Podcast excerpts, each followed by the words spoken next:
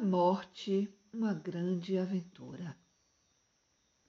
Este é o título do livro compilado por dois estudantes dos escritos de Alice Bailey, o mestre tibetano, de João Cole, que nos convida assim a pensar sobre a morte.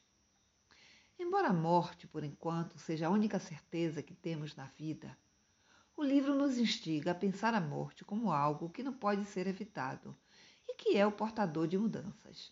Sendo assim, podemos tornar o processo da morte uma parte planejada da totalidade do propósito inteiro de nossa vida.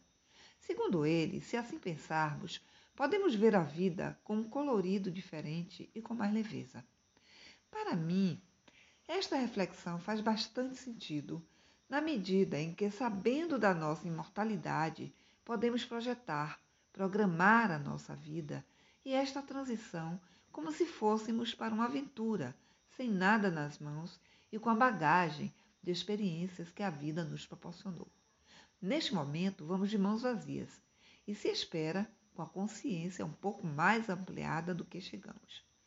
Ao longo da nossa vida, morremos um pouco a cada pensamento novo, a cada mudança de casa ou de escola, ou de várias renúncias que fazemos em nossa trajetória.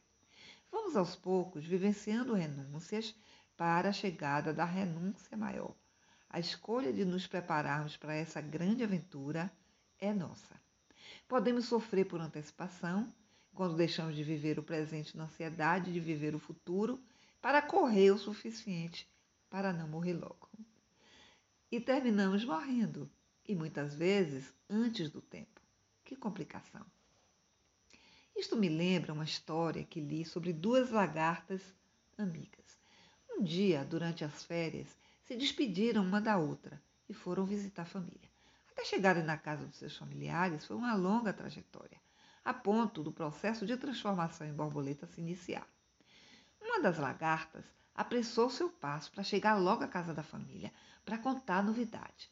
O seu corpo estava se transformando, não sabia em que ainda, mas que aquilo deveria ser bastante interessante.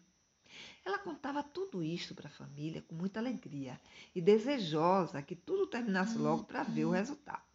Do resultado já sabemos. A lagarta transformou-se em uma linda borboleta azul. Já a segunda lagarta caminhava com tristeza e peso, e ao chegar em casa comentou com seus pais o quanto estava preocupada com aquilo que estava lhe fazendo mal. Os pais, mais que depressa, levaram a lagarta para arrancar os caroços que a incomodavam. De volta da casa dos pais, ela encontra uma borboleta serelepe a voar, que alegremente conta o que lhe aconteceu. Era sua amiga, que a fez entender que os caroços de que se queixavam eram as asas que iria receber para se libertar do casulo em que se encontrava. Resultado: a amiga ficou muito doente e se despediu da borboleta que criou asas para voar. Muitas vezes fazemos isto na vida. Ficamos presos aos problemas sem perceber que o que estamos vivenciando pode ser a solução ou o impulso para nos libertarmos de padrões preconcebidos. Muitas das nossas crenças, doenças, nos chamam para uma escuta aguçada do nosso corpo que se queixa de algo que não pode sustentar mais e assim paramos de viver.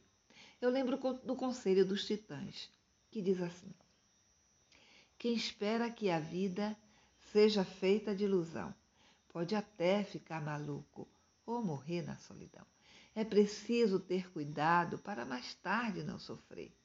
É preciso saber viver. Se o bem e o mal existem, você pode escolher.